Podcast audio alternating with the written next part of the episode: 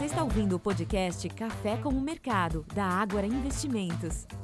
Olá pessoal, sejam bem-vindos a mais um podcast da Ágora Investimentos. Esse é o nosso encontro semanal, podcast Café com o Mercado. Eu sou Ricardo França, analista aqui da Ágora, e hoje aqui para bater um papo sobre o que aconteceu nessa semana no mercado financeiro, a gente vai conversar com a Maria Clara Negrão, economista aqui da Ágora. Tudo bem, Maria Clara? Olá, Ricardo. Olá, Wellington. Olá, investidores, ouvintes. Muito obrigada pelo convite, pela oportunidade. E como a Clara já antecipou, quem completa a nossa mesa aqui de bate-papo hoje, o Wellington Lourenço, responsável pela cobertura de fundos de investimento imobiliário aqui da Ágora. Tudo bom, Wellington? Olá, Ricardo, tudo bem? Olá, Maria Clara. Olá, ouvintes. Vamos lá para mais um Café com o Mercado. Vamos lá, muita coisa para a gente comentar nesse nosso bate-papo semanal, até porque a semana foi agitada aqui no Brasil, né? Tivemos decisão de política monetária. O Copom anunciou pela sétima reunião consecutiva a manutenção da Selic em 13,75%. A Maria Clara vai comentar ali né, o entendimento dela sobre a decisão e principalmente é, em relação ao comunicado. E em seguida, a gente vai bater um papo bem legal aqui com o Wellington, porque a gente tem notado né, no nosso dia a dia que o interesse crescente dos investidores, aqueles que entram em contato com a nossa assessoria, nosso comercial, aqueles que nos procuram, né, assistem às nossas lives, em relação a estratégias de investimento para se posicionar pensando já numa possibilidade de queda de juros ao longo do, do segundo semestre desse ano e além, né, pensando até para 2024. E uma das classes de investimento que acaba se beneficiando né, com essa expectativa de queda de juros é exatamente fundo de investimento imobiliário. Então a gente está aqui com o Wellington, que é super especialista, para falar um pouco sobre a dinâmica, o que, que ele enxerga de oportunidade. Mas antes disso, vamos passar aqui para Clara para comentar sobre essa decisão né, tão aguardada e principalmente como é que você é, interpretou esse comunicado do Banco Central. Vamos lá, Ricardo. Então, a decisão em si é, de manutenção da Selic nesse patamar atual de 13,75% ao ano, ela não trouxe nenhuma novidade. O mercado esperava já isso e o Banco Central, de fato, entregou o que era a expectativa. A grande surpresa ficou por conta do comunicado pós-decisão, principalmente o tom adotado nesse comunicado. É, no meu entendimento, foi um tom mais duro, um tom, como a gente costuma falar no, no jargão de mercado, mais rockish, é, no combate à, à inflação. Então, o, o Banco Central é, comentou que esse processo de desinflação está ocorrendo de uma forma mais lenta do que se imaginava, as expectativas de inflação ainda estão desancoradas, e ele colocou como condição necessária para começar é, esse processo de afrouxamento monetário a ancoragem, a retomada, a ancoragem é, das expectativas de inflação pensando no longo prazo. Então, é, o mercado tinha uma expectativa de que o Banco Central pudesse dar alguma sinalização, alguma, a, alguma, alguma indicação de que estaria disposto a começar a redução de juros na próxima reunião, que será no mês de agosto, mas essa, essa sinalização de forma mais explícita não ocorreu, o que acabou decepcionando, de certa forma, é, o mercado e os economistas. É, a gente não descarta totalmente a, a, primeira queda da Selic ocorrendo no mês de agosto, mas é, a probabilidade maior agora parece ser na reunião de setembro. Até lá teremos 45 dias, muita coisa pode acontecer e eu vou comentar com vocês aqui, inclusive, alguns eventos importantes que podem é, a, fazer diferença a, na próxima decisão do mês de agosto. O primeiro deles já vai acontecer na próxima semana é a decisão da meta de inflação que vai ser estipulada pelo Conselho Monetário Nacional. Não é esperado é, nenhuma alteração em relação à meta, mas pode é, ter alguma modificação na banda e também no horizonte, passando, deixando de ser ano calendário para passar a ser é, contínuo.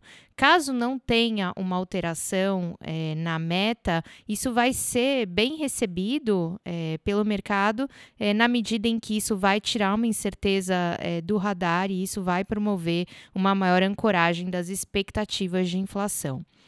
Um outro evento importante a ser monitorado é a divulgação do IPCA de junho, que na nossa projeção a gente espera uma deflação. Se de fato ocorrer essa deflação, assim como os IGPs, a, a inflação no atacado tem mostrado nos últimos meses, se isso for confirmado, uma deflação no, no IPCA, isso também vai ser uma notícia favorável pelo prisma da inflação.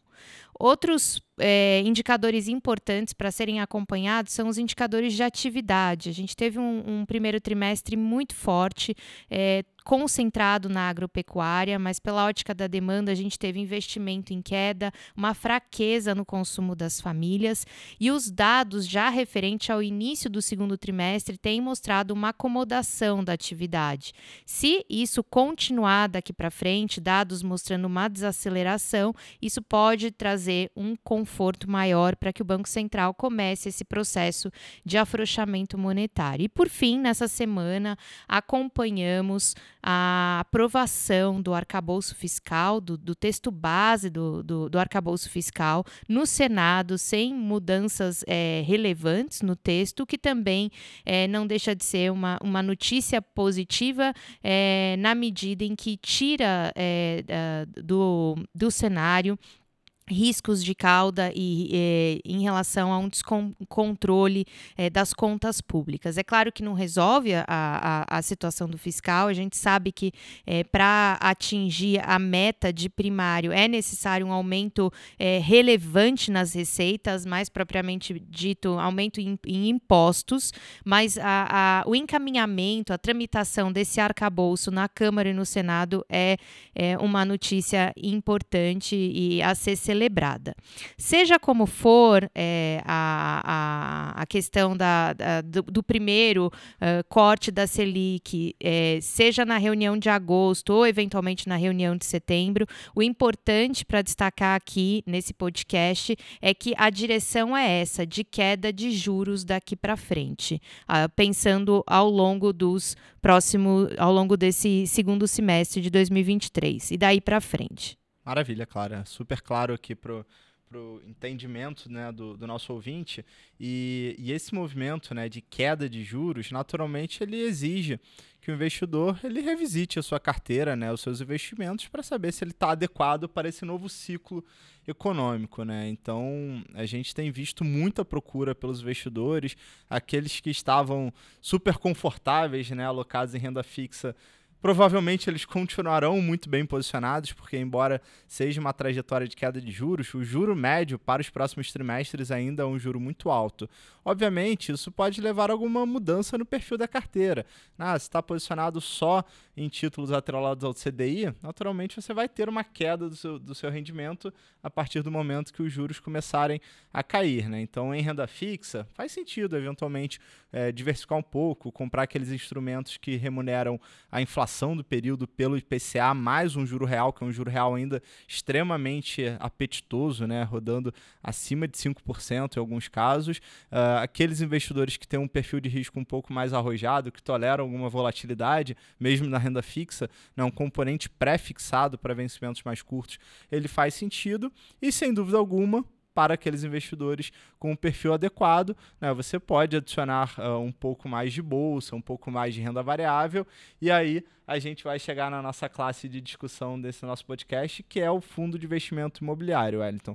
Indústria muito focada no investidor pessoa física. É, aliás, o investidor pessoa física né, gosta muito de, de fundo imobiliário porque tem aquele componente de renda através da distribuição do dividendo. O investidor é, de longa data no Brasil, ele gosta né, de investir em imóveis. Historicamente, imóvel ele protege contra a inflação. Como é que você tem notado esse interesse crescente nas últimas semanas? E na sua opinião, tem oportunidade ainda em fundo imobiliário ou o mercado já antecipou algum movimento? Como é que está a sua cabeça? Antes de gente entrar aqui na discussão, Ricardo, enquanto você falava, me veio que a cabeça, é, primeiro, uma, um, um jargão aqui do mercado financeiro que, que, a gente costuma ouvir falando de bolsa, né? Quando começa o maior apetite por, por bolsa, você, aí é hora de vender o apartamento e vir para bolsa. Essa questão de diversificação que você falou, acho que é, faz total sentido e aqui é hora de vender o apartamento e comprar imóvel. Então, acho que, acho que a, a leitura aqui é que diversificação né, acho que é fundamental, mas a gente entende que é, é um momento oportuno sim para fundo imobiliário. E você tocou num outro ponto, que é essa cultura do brasileiro com imóveis. Acho que todo mundo tem um, um tio, um, um, primo, enfim, alguém que é, investe em imóvel, enxerga imóvel como uma alternativa né, sólida ali para renda, e, e, não é por menos. É, e os fundos imobiliários eles entram aqui como uma alternativa interessante nesse sentido, porém, ainda um mercado bastante pequeno quando a gente compara com o que a gente tem né, de, de portfólio de, de famílias com o investimento mesmo em imóvel físico diretamente. Mas esse movimento, né, de, de, essa proximidade no início de corte de juros, ele já tem é, trazido fluxo de investidor novamente para fundo imobiliário. A gente tem sentido nas últimas semanas um aumento do, do interesse dos investidores para falar sobre fundo imobiliário. Eu confesso que acho que nas últimas três semanas, três, quatro semanas, eu tenho tido conversas é, constantes aqui com investidores para falar sobre fundo imobiliário, uma, uma, demanda que tem partido deles mesmo, né? não é a gente que tem. É, a gente já vem falando sobre essa, né, essa, de acreditar que o início de corte de juros era importante para essa dinâmica, mas agora a gente começa a sentir esse comportamento. O fato é que isso se reflete no, na, na, bolsa, né? Quando a gente olha a, as cotas dos fundos imobiliários. E aqui vou pegar um exemplo do IFIX, que é um, um índice de referência é, Parece com o Ibovespa, eu costumo brincar que ele é o primo do Ibovespa, é o, é o índice de referência dos fundos imobiliários é, aqui na Bolsa. E eles, no ano, ele sobe cerca de 3%. Minto, no mês de julho ele sobe cerca de 3% e pouco mais de 8% no ano. Então esse comportamento ele, ele veio muito mais nos últimos 30, 60 dias, essa, esse avanço, muito em linha com o comportamento que a gente viu o setor de construção civil, o setor de consumo e varejo, o setor de tecnologia, com a proximidade, né? O mercado acreditando que o, que o corte de juros ele, ele já começaria em breve. Então, com esse movimento, os fundos imobiliários também começaram a andar, mas a gente ainda vê muita oportunidade em termos de desconto, a gente olha para valor patrimonial, que é uma forma de avaliação. É, tem, tem setores bastante descontados, descontados, a gente vai comentar um pouco mais no detalhe aqui. É, e acho que tem um outro fator. Está descontado frente ao nível de juros que a gente tem hoje, uma Selic a 13,75. O início de corte de juros, ele tende a destravar é, reavaliações, não somente por parte do mercado, fazendo ajustes nos modelos, né? no, do nosso lado aqui isso também acontece. É, você rever a taxa de desconto que você é, traz o fluxo de caixa futuro a valor presente, então com uma taxa de desconto menor, esse, esse valor ele é ajustado para cima, né? o fluxo ele é ajustado para cima e, consequentemente, a, a, a, cota deveria valer mais. Mas também você tem esse efeito sobre a avaliação dos imóveis. quem faz a avaliação é, anual, que é a, a, obrigação dos fundos é todo ano fazer uma reavaliação desses imóveis, ela também considera a taxa de juros para fazer esse, esses ajustes. Então, você tem aqui dois fatores que a, que a queda de juros ela contribui para que você tenha uma dinâmica de observar esses, esses fundos imobiliários ainda com desconto, pelo fato da revisão por parte do mercado, mas também pelo fato que esses imóveis eles, eles tendem a ser reavaliados para cima. E nesse sentido, quem chama bastante a nossa atenção em termos de desconto é o, o, o, primeiro setor é o setor de lajes corporativas, que inclusive é a nossa preferência por alguns meses. A gente vem falando em lajes corporativas há um tempo, é, principalmente por conta de desconto. Quando a gente olha para lajes corporativas falando de valor patrimonial, a gente vê algumas cotas ali negociando a, de 0,60, 0,06 a 0,8 vezes ali o valor patrimonial. Se a gente trazer a, um exemplo aqui para valor de imóvel, é o semelhante a você falar que um imóvel que, é, que ele é avaliado em um milhão, ele está sendo ofertado na casa de 600 a 800 mil reais. Então, de 40 a 20% de desconto. Bacana, Wellington. E é, às vezes a gente é, é questionado né, pelos investidores. Às vezes aquela pergunta vem no sentido mais simples, né? Ah, é, é bom negócio investir em imóveis? E aí você, fala, você não tem uma resposta única. Você fala, depende, né? Imóvel eu preciso saber a localização, eu preciso saber o preço, eu preciso saber é, a dinâmica daquela região, a capacidade do, do, do inquilino em me pagar o aluguel para que eu tenha uma renda. E para fundo imobiliário, tudo isso você tem que levar em consideração. Né? Então você comentou, olha, eu vejo aqui oportunidades em lajes corporativas. Aliás, também se puder é, explicar o que é a laje corporativa, né? o que é esse conceito de laje corporativa e dentro dessa indústria, né? De, dentro desse setor de laje, tem algum nicho em específico que você vê mais oportunidade, alguma região que está se destacando? isso é uma excelente pergunta, Ricardo, porque geralmente em imóvel se fala que existem, e a gente inclusive já comentou aqui, já, o Renato já, já abordou esse tema aqui no passado, é, que a gente tem um tripé né, para imóvel, que fala que é localização, localização e localização. Então, a, a peça-chave é a localização. E consequentemente, os fundos imobiliários costumam focar ali é, para as regiões mais premium de São Paulo, da, da, a representatividade da cidade. Então, a região da Faria Lima acaba sendo uma concentração grande ali de, de, de ativos que é desejo dos fundos imobiliários e, e, e as proximidades também. É, e nesse sentido. É, naturalmente, a gente começa a ver é, o mercado a, uma, uma, demanda que a, apertando ali na região da Faria Lima, que já tem um nível de vacância extremamente baixo na nossa percepção, um nível que a gente tem de ser saudável, próximo a 4%, que é uma vacância aqui que a gente considera é, saudável pelo processo de rotação que a gente tem dentro de, quando um inquilino sai o outro entra. Mas você perguntou é, sobre o que é a laje corporativa, para a gente né, ilustrar aqui para os nossos ouvintes.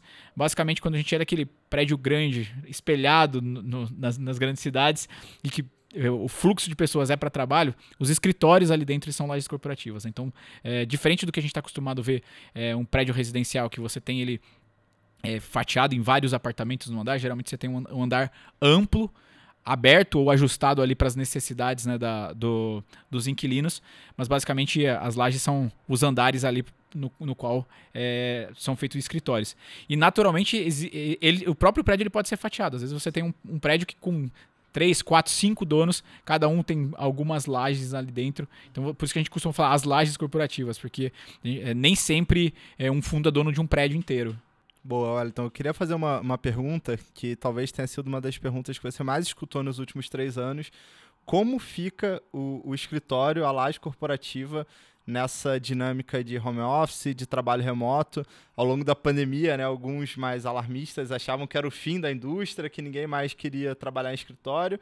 E hoje, né, a gente está no escritório gravando, é, nós vivemos em uma grande cidade que a gente anota a volta do trânsito, a volta da circulação das pessoas. Esse risco parece que ficou no passado, né?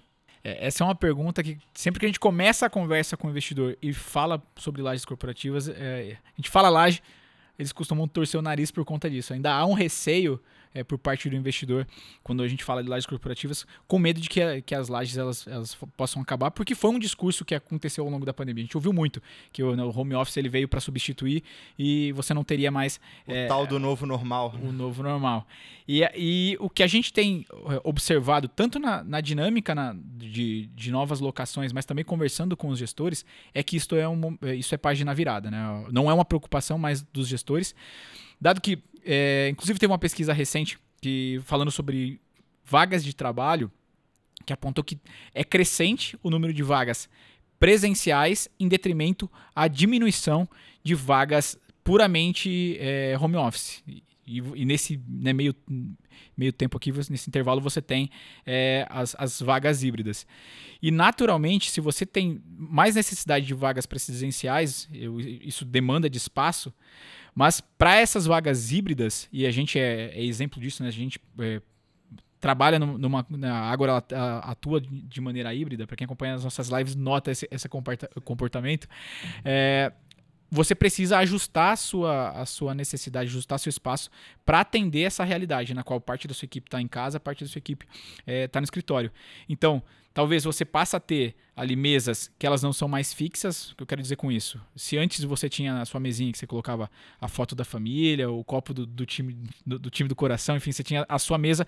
Hoje é, o escritório ele está sendo mais é, rotativo. Então as mesas elas é, são são baias mais espaçadas e você não tem necessariamente a sua mesa. Você utiliza um dia essa mesa, no, no outro dia que você vem, se ela está sendo ocupada, você utiliza uma outra.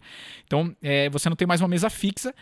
Mas se você tem parte da equipe no escritório, parte da equipe é, em casa, você precisa ter estrutura para atender, por exemplo, uma reunião na qual uh, parte da equipe está fora. E, e, nesse sentido, a gente está numa sala que, que, é um exemplo disso. Né? Aqui a gente, a gente tem isso, mas a gente tem notado essa necessidade de ter espaços que atendam essa nova realidade.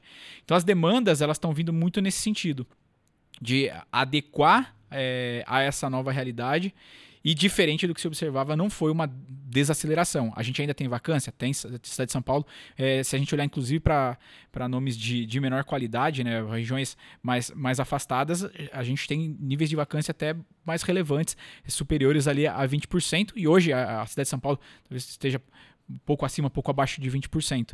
É, mas esse movimento de vacância, ele começa, e aqui eu vou pegar um exemplo do, dos casamentos, as, as, torres de, de champanhe, de bebida, enfim, quando você faz aquela ta, torre de, de, de, tacinhas, a gente entende que a vacância ela vai ser ocupada é, nesse ritmo, né? Você enche o primeiro copo, ali, o, o, copo de cima, que nesse caso, eu vou usar o exemplo de novo da Faria Lima, que é a região mais premium aqui para os ativos é, de, de laje.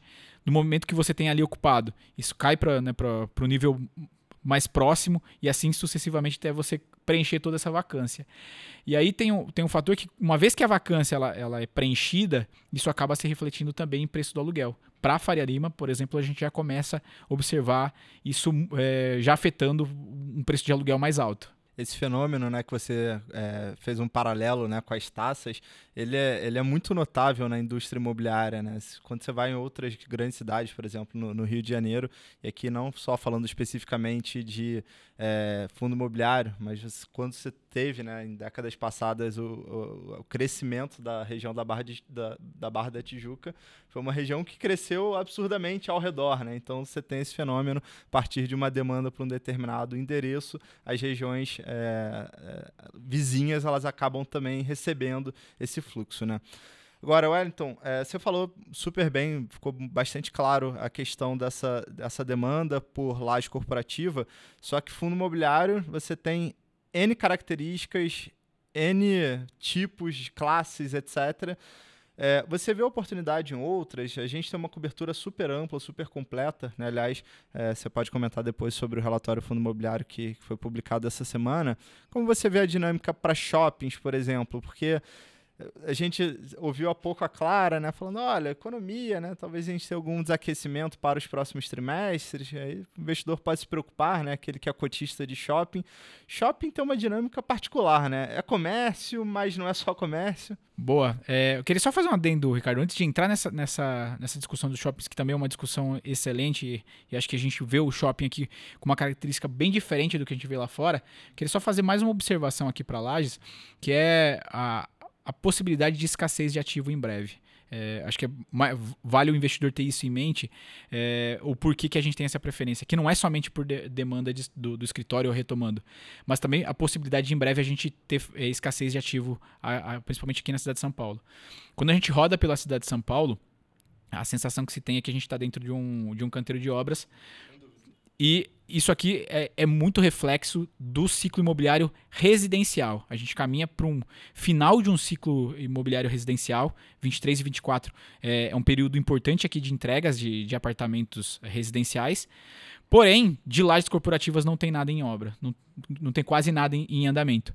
E o tempo que se leva entre uma aprovação, fazer um leilão de um CEPAC, que é o certificado de autorização para você fazer a obra, e ter é, esse prédio operacional, um AAA, por exemplo, a gente está falando de 5 a 7 anos. Então, é, essa proximidade é, de, um, né, de, um, de um final de, de, dessa, na verdade, essa demanda crescente, combinado a uma escassez de, de ativo, faz com que a gente entenda que em breve vai faltar imóvel de qualidade, vai faltar laje de qualidade em São Paulo e, consequentemente, isso tende a afetar também a dinâmica de aluguel. Então, acho que esse, esse é um outro ponto para o investidor olhar um pouco mais a longo prazo para lajes corporativas e contribui para essa dinâmica de ser a nossa preferência. E aí sim, olhando os shoppings que você salientou e até pegando um gancho nessa, nessa característica que você bem disse, que São Paulo e os grandes centros, centros voltaram muito forte, Acho que a gente sente isso na pele, falando de shopping, em horário de almoço, né? Tenta ir almoçar no shopping é, aqui em São Paulo, você vai sentir essa dinâmica da, da, retomada dos escritórios. Porque, de fato, o fluxo de pessoas ele, ele, ele está intenso. Ainda assim, aquém do que se tinha antes da pandemia. Hoje a gente roda um fluxo ali próximo a 10% abaixo da, dessa, do, que, do que se tinha antes da pandemia. E talvez a gente não, não retome 100% disso. Talvez é, esse nível atual seja esse novo normal que você disse para os shoppings, a considerar um, um, novo hábito de consumo que veio alinhado à, à mudança é, que, que a pandemia trouxe. Né? Quem, quem consumia online continuou consumindo, quem não consumia passou a consumir durante a pandemia. Então você teve uma mudança aqui na, no, no padrão de consumo, mas você bem disse da, da, desaceleração da atividade, e esse é um questionamento constante também que a gente tem dos investidores quando fala em shopping. Ah, o, o, o que os, os indicadores recentes, é, julgar aqui, indicadores de atividade do mês de abril, e o que o mercado vem, né, vem falando é que os próximos trimestres serão de desaceleração. Consequentemente, há um receio com o consumo se isso não traz é, efeitos negativos para os shoppings e a gente entende que essa preocupação é genuína. Porque se a gente considerar que grande parte dos aluguéis dos shoppings ele é variável com base né, na, na, receita do, do, dos inquilinos, é, essa preocupação ela faz sentido. Porém, é, é um pouco contraditório, mas a gente entende que a, a dinâmica dos shoppings no Brasil ela ela está caminhando para ser menos em vendas, em consumo, apesar de se chamar shopping, é, e migrando para outras alternativas. A gente tem notado que os shoppings eles vêm se adaptando muito para entretenimento e serviços que correspondem a 70% praticamente da economia brasileira. Do lado de serviços, pense que a gente, quando a gente, na verdade, de entretenimento, as pessoas vão para o shopping para ir ao restaurante, para ir ao cinema, para ir para levar o filho no parque, para ir para uma feira enfim, uma série de outras alternativas, os shoppings, inclusive, é, utilizando de, de, espaços livres em estacionamento, enfim, de e outras formas de aproveitar o espaço para levar fluxo de pessoas. E você estando lá no shopping, você acaba consumindo, às vezes, por impulso. É, tinha um produto em mente que eu queria comprar, passei na frente da vitrine e vi que está é, tá em oferta, algo nesse sentido, e acaba consumindo. E serviços é uma forma interessante de trazer fluxo para os shoppings.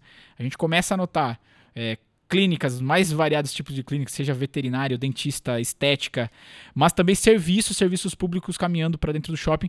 E na nossa percepção, isso é muito bem-vindo para os shoppings, é, quando a gente fala de, de, serviços, porque você leva um fluxo grande de pessoas e, consequentemente, é, você vai acabar consumindo lá dentro. Né? Estando dentro do shopping, você acaba consumindo. Então, é, essa dinâmica de mudança no, no padrão de consumo afetou, na nossa percepção, o fluxo de pessoas, mas não é algo que vai substituir uh, os shoppings em virtude dessa flexibilidade que os shoppings têm. Diferente do que a gente fala quando olha para shopping lá fora, né? Shopping lá, é, lá fora é para comprar e, e, e, tem um padrão totalmente distinto do que é no Brasil. E aqui tem um outro fator que, que acho que é, é interessante de, de, de, comentar. Numa pesquisa é, durante a pandemia, questionaram se, por que, que se as pessoas tinham, sentiam falta de ir ao shopping. E um dos, do, dos motivos pelos, pelos quais as pessoas falam que sentiam falta era por questão de, de segurança e climatização. A gente mora num país que é muito quente. Então, é, as pessoas é, às vezes vão para o shopping por se sentir seguras em, fazer um passeio no shopping, num ambiente que é agradável, por causa que você tem o clima, você tem um ar condicionado. Então você tem todo um, um ambiente que favorece essa, essa visitação das pessoas. É, e nesse sentido de consumo, a gente percebe que o, os próprios varejistas, os lojistas, eles estão se adaptando a essa nova realidade. Seja ela como uma forma de é, combinar o digital com o presencial, e aqui, ao, ao, exemplo de. Acho que todo mundo aqui já, já vivenciou de fazer uma compra online, você tem a opção de retire em duas horas na, numa loja física. E é uma forma que a gente observa que, que as lojas ficam como um centro de distribuição dentro da cidade, um pequeno centro de distribuição. Mas também, se você tem, compra um produto que você, é, numa eventualidade, precisa trocar, você tem essa facilidade de, né, de devolver esse produto, fazer uma entrega dentro de uma loja física. E olhando para a loja física, a gente nota que o comportamento ele tem migrado para que as lojas se adaptem para um showroom. Em tecnologia, isso é muito claro. Né? Celular, acho que é o, é o melhor dos, melhores dos exemplos. Você, você, quer ver o modelo, você quer pegar o celular na mão, mas não necessariamente ele precisa ter um estoque ali, né? E no final, o vendedor, o próprio vendedor te direciona para acessar o aplicativo da loja e comprar no aplicativo. Então, é, é, é essa característica de, de omnicanalidade, né? Omnichannel, de que você vai ali, testa o produto, mas ele é direcionado para venda, venda online. Inclusive é até mais barato, né? Online. Exatamente. E, e aí eu ia entrar num, num, num, exemplo que, inclusive, inclusive eu vivenciei tanto em preço quanto dessa questão de, de adaptação das lojas, que foi setor de vestuário. E vestuário que chama mais ainda atenção na, na minha percepção. Porque tecnologia é, é, é, mais fácil da gente observar. É difícil você fazer uma pia de computadores. Agora, você empiar roupa, acho que é mais fácil ter um estoque de, de roupas. É, e já, a gente já começa a notar que as próprias lojas de roupa estão fazendo isso. Você vai para uma loja, procura um, uma, um produto numa cor determinada que você gosta. Se não tem do seu tamanho, você consegue experimentar no outro tamanho e eles te direcionam a entrega para sua residência dois, três dias depois. Então a gente nota esse comportamento, essa flexibilidade e adaptação do, dos espaços nesse sentido.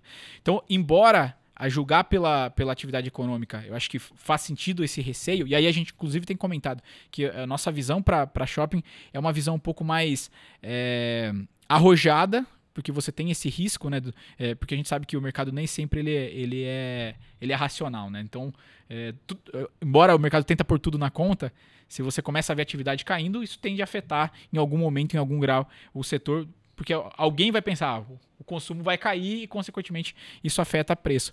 Mas a gente entende que essa dinâmica, a longo prazo, ela favorece para os shoppings. E aqui, acho que tem uma diferença para as lajes corporativas e beneficia para os fundos imobiliários, que é a dinâmica também de construção. Falei de 5 a 7 anos para lajes corporativas. Para o Ricardo ficar feliz aqui, eu falar um pouco do Rio de Janeiro. Por favor. Vou usar um exemplo do Shopping Leblon, que, que é da Allianz Sonai. A Allianz Sonai levou 10 anos para deixar esse shopping operacional. Eu acompanhei. para fazer, é, para você ter uma ideia, né? A diferença aqui, se, se para Lages você compra um terreno e você né, faz o desenvolvimento ali, para Lages é muito mais burocrático, porque além da, da, de escolher a região, você vai ter que fazer uma série de negociações e investimentos que acho que nem todo mundo sabe, mas os shoppings eles precisam investir na região. Então você precisa estudar se você vai ter que ajustar alguma avenida porque você vai mudar o fluxo de veículos, se você vai precisar trazer um viaduto para a região para fazer um retorno que antes não existia. Então a burocracia para desenvolver um shopping é muito maior e consequentemente é, a gente tem um mercado que é relativamente pequeno no Brasil. A gente tem pouco mais de 600 shoppings concentrado nos grandes players. E os grandes players fazendo, né, abrindo oportunidades para vender ativo, reciclativo, isso, isso é natural. E aqui vale o convite para o nosso relatório, a gente fala um pouco sobre as vantagens dos fundos imobiliários em reciclar ativo, porque diferente da pessoa física, um fundo imobiliário ele pode comprar e vender um, um imóvel sem pagar o imposto. Então, enquanto está ali dentro da, da, estrutura, ele não precisa pagar ganho de capital na venda desse imóvel, então é, é benéfico para ele fazer essa reciclagem. Eu vou puxar um gancho aqui na, no que você comentou a respeito da, da questão do, do showroom, né? E, e, só, só te fazer uma pergunta, não sei se depois, acredito que você vá falar a respeito disso, né? Mas é, os showrooms e essas vendas online necessita toda uma, uma dinâmica de entrega de produtos e a gente tem visto que as, as as lojas é, e, e, as empresas de consumo e varejo, eles têm é, feito uma certa competição em relação a quem entrega o produto mais rápido, de uma forma é, mais dinâmica, e, e, isso necessita toda uma questão de logística, e, e aí a, a, gente vai chegar na, no segmento de, de, de é, Galpão. log, galpões logísticos. Como é que está a visão de vocês? Não sei se você ia comentar, se é, mas qual é a visão? Vocês gostam desse segmento ou, ou não? Ou, ou é, preferem ainda as lajes corporativas? Acho que esse seria o, o terceiro passo aqui, Maria Clara. Eu, eu ia caminhar, né, de fato, dos shoppings para os galpões logísticos, porque a gente entende que tem uma relação aqui. É, e acho que você já desenhou bem ela, né? O, além do fato de ser uma facilidade dos shoppings que eu comentei, de entregar, você precisar fazer uma troca ou retirar, de ser um, um pequeno centro de distribuição dentro das cidades, é, essa competição entre, entre o varejo ela é muito clara. Né? O, faz parte do, do, do da forma da, em, entre os lojistas de negociar com o cliente e ver quem entrega mais rápido. E, naturalmente, se você quer entregar mais rápido é, em Recife, o seu galpão não pode ser em Cajamar. Se você quer entregar rapidamente em Porto Alegre, seu galpão não pode ser em Extrema Minas Gerais. Então, o que, que a gente tem notado, já migrando aqui para logística, é que é, o galpão logístico é um segmento bastante resiliente. Ele, ele sofreu menos durante a pandemia por causa desse boom do varejo. É, durante esse tempo, os players de logística e de indústria, eles ficaram mais como telespectadores, eles, eles não, não quiseram entrar ali na, nessa competição do varejo. É, porém, acho que tem um, há um limite de crescimento. Se a gente olhar para é, as principais regiões, em São Paulo a gente está falando raio 30, raio 60 de São Paulo, Cajamar, Jundiaí, é, Guarulhos. Se a gente vai para Rio de Janeiro, até a região de Duque de Caxias, e extrema Minas Gerais, tem a vantagem de proximidade a São Paulo, mas também benefício fiscal. Então é uma vantagem né, do, de, de, Minas o benefício fiscal. Então também é um polo importante e, e, diferente das outras regiões, extrema, eu costumo falar que o que desenvolve extrema aluga, às vezes, antes de ficar pronto. Lá, lá é um caso atípico de, de vacância zero. Você, o que você desenvolve lá, é, você consegue alugar, dado esse benefício fiscal. Mas o fato é que eu falei, o crescimento ele, ele tem um limite. Então, se você é, é, um varejista e precisa ter um galpão em Cajamar, você já está posicionado. Mercado Livre já está na região. É, Magazine Luiza já está na região. Então, se você quer crescer, você precisa olhar para as outras praças. E aí, naturalmente, quando se fala de varejo, o que existe ainda de demanda é fora, começa a olhar para as outras, é, outras capitais, né? regiões é, de, de, grande fluxo de pessoas, de bastante população, mas é, naturalmente em outras regiões. Então, para você entregar rápido em Belém, para você entregar rápido em Recife, Porto Alegre, enfim, independente de qual região, a gente nota que esse interesse do varejo ele ainda existe. Porém, não houve tanto avanço nos últimos meses por uma questão, uma condição de mercado. Então, o, o, o gestor ele estava impossibilitado de fazer novas emissões de cotas por questão de precificação das cotas no mercado, porque aqui se ele emitisse uma nova cota no, no, nas condições né, que, que, que, se, que, se, tinha, você prejudicaria os cotistas que você já tinha né, no, no quem já é investidor daquele fundo. Então a gente notou que os gestores esperaram um melhor momento e acho que a gente se aproxima aqui desse melhor momento. A gente já começou a ver alguns follow-ons, né, algumas emissões de novas cotas é, nesse sentido, de aproveitar essa, essas oportunidades que ainda existem. E aqui tem um outro fator: aqueles caras que ficaram assistindo ao longo da pandemia, que é o industrial e o, e o logística puro, esses caras estão voltando a demandar espaço. E, e, aqui acho que tem uma vantagem. Às vezes me perguntam: ah, mas será que não, não há um risco da gente ter excesso de oferta para galpão? O galpão já está muito caro, tem, tem ativos ali negociando, inclusive acima do, do valor patrimonial. Acho que aqui tem uma vantagem do, do galpão logístico frente aos outros dois segmentos que, que, eu, que eu elenquei aqui, que é o tempo de obra e também e liberação. Se Lages leva 5 a 7, shopping leva 10, galpão você consegue ter um galpão operacional às vezes em dois anos, entre as aprovações ambientais de prefeitura, fazer a obra e colocar ele operacional, às vezes em dois anos você já consegue levantar um galpão. Com a vantagem, ele é uma obra deitada. O que, que isso traz de diferença? Eu sempre gosto de fazer essa, essa ilustração com lajes. Se você decide levantar uma laje de 25 andares, você está no meio da obra, cheguei no 17 andar, a economia derreteu tem como eu parar minha obra e falar, não, não vou chegar ao 25? Se decidiu levantar, você vai levantar até finalizar essa obra. Então, né, faça chuva, faça sol, aceitando as condições de mercado, eu vou ter que é, desenvolver, terminar esse prédio. Galpão logístico, ele, ele tem essa flexibilidade. Desenvolvi 6, 60%, 70% da obra. A oferta lá arrefeceu, bom, vou parar por aqui, vou fatiar, inclusive, essa, essa obra, e, e, alugar esse galpão, depois eu retomo os 30%, 40% que falta. Então ele tem essa vantagem de, de, de conseguir parar a obra se, se, precisar e, consequentemente, a gente entende que a oferta e a demanda ela costumam se equilibrar. Inclusive, a gente está num dos níveis mais baixos de vacância histórica aqui no Brasil para galpão logístico, em virtude desse equilíbrio de oferta e demanda. E tem aquele ponto também, né, que a gente comenta bastante, que é a questão do galpão é, geralmente ser built to suit, né? Ele atende determinadas características do, da, do, da empresa que está demandando e aí, consequentemente, é mais difícil do inquilino uh, largar aquele galpão, dado que ele ele está muito, ele está pronto atendendo aquelas características da empresa. É, é desenvolvido específico para uma operação. Eu tenho um exemplo aqui, acho que legal de, de trazer, que é um, de um fundo que a gente cobre, que, que é o SD11 ele é, ele é detentor do centro de distribuição de contagem em Minas Gerais dos Correios. Basicamente é o principal, um dos se não o principal, um dos principais é que a gente ainda tem BH ali, né, mas contagem tá região ali é centro de distribuição dos Correios. Então, basicamente, tudo que vai rodar Minas Gerais, entregas dos Correios, sai desse galpão. E foi um galpão no qual ele, ele é um cross-docking, né? ele tem saída para caminhão dos dois lados, e, o, e os Correios desenvolveu uma máquina, uma esteira para sair né, entrega dos dois lados do galpão, no tamanho na especificidade desse galpão específico. Então, é, é, o que você falou, né? É desenhado especificamente para aquela operação. Então, isso dificulta muito você pensar, ah, o Correios vai, vão sair de lá para ir para um outro galpão. Provavelmente Provavelmente não. não. Ele desenhou a estrutura para isso. Então, acho que essa é uma vantagem sim que, que os galpões oferecem. E, e, Wellington, se você tocou, você fez um, tá fazendo uma apresentação riquíssima aqui. Você falou de lajes, você falou de shoppings, de galpão e, e tocou em pontos positivos do, dos três segmentos. E no começo do, do podcast você falou que, que vocês preferem as lajes corporativas. É por uma questão de preço? É por uma questão de preço, é, mas também acho que tem uma questão da dinâmica é, dentro das classes de ativos que os fundos imobiliários oferecem. Você tem a, a, o benefício aqui do preço, pra, seja para custo de reposição de laje, mas também valor patrimonial.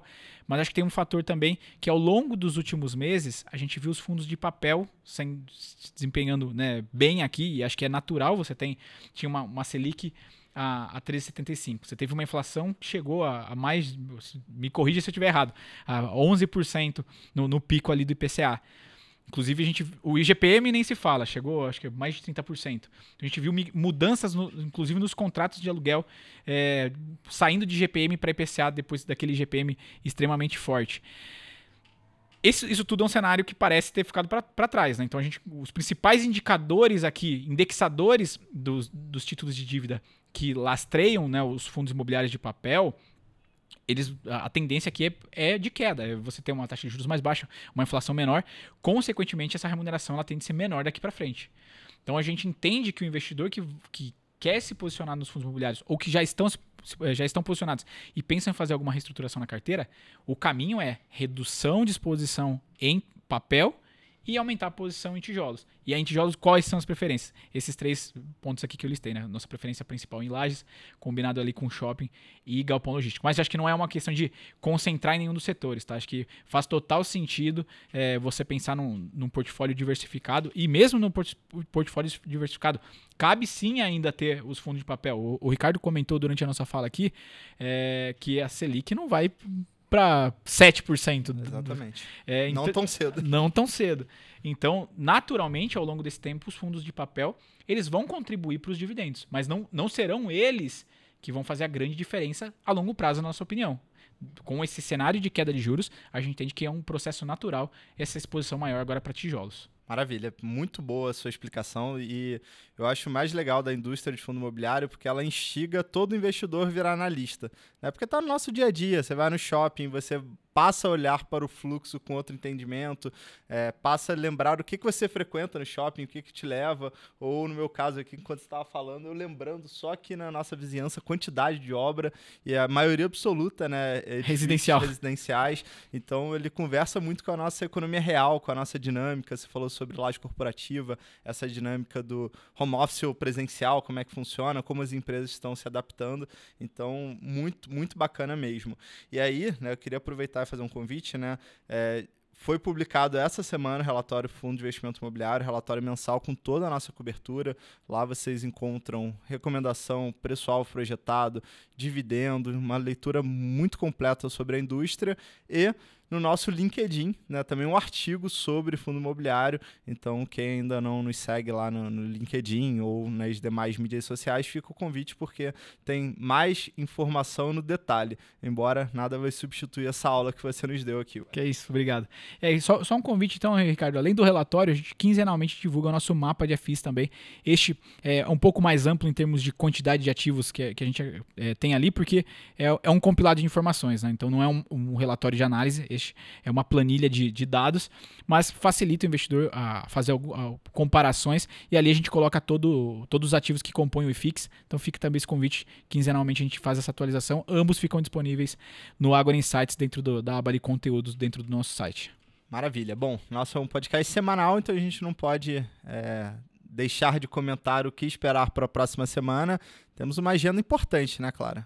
É isso mesmo, próxima semana bem relevante em termos de eventos e dados econômicos. Na terça-feira vai ser divulgado a ata do Copom referente a essa última decisão de política monetária quando o Banco Central manteve a Selic nesse patamar de 13,75%. E no mesmo dia, ainda na terça-feira, vai ser conhecido o IPCA 15, referente ao mês de junho. E ao longo da semana, mais para o final da semana, na quinta-feira, é, vai ter essa decisão muito importante é, do Conselho Monetário Nacional a respeito da meta. Então, os investidores vão acompanhar com atenção todos esses eventos relacionados a Brasil. Maravilha. E lembrando também que a semana que vem é a última do mês, então, portanto, divulgaremos né, vários relatórios é, bem bacana, é, entre eles as nossas carteiras recomendadas de ações já para o mês de julho, estratégia mensal, também o relatório é, com todos os detalhes em relação à cobertura econômica, perspectivas econômicas para o próximo mês. Então tem muito conteúdo ao longo da próxima semana. Fica o convite para que vocês confiram tudo lá em Agora Insights e não deixem de nos acompanhar nas lives e nossos podcasts. A gente vai chegando ao fim desse Café com o Mercado. Agradecer demais a Maria Clara e você, Wellington. Obrigada novamente, Ricardo, pelo convite. Obrigada, Wellington, pela companhia. Obrigada, ouvintes, por nos acompanharem até aqui. E até a próxima, pessoal. Obrigado, Ricardo. Obrigado, Maria Clara. É sempre um prazer aqui participar com vocês.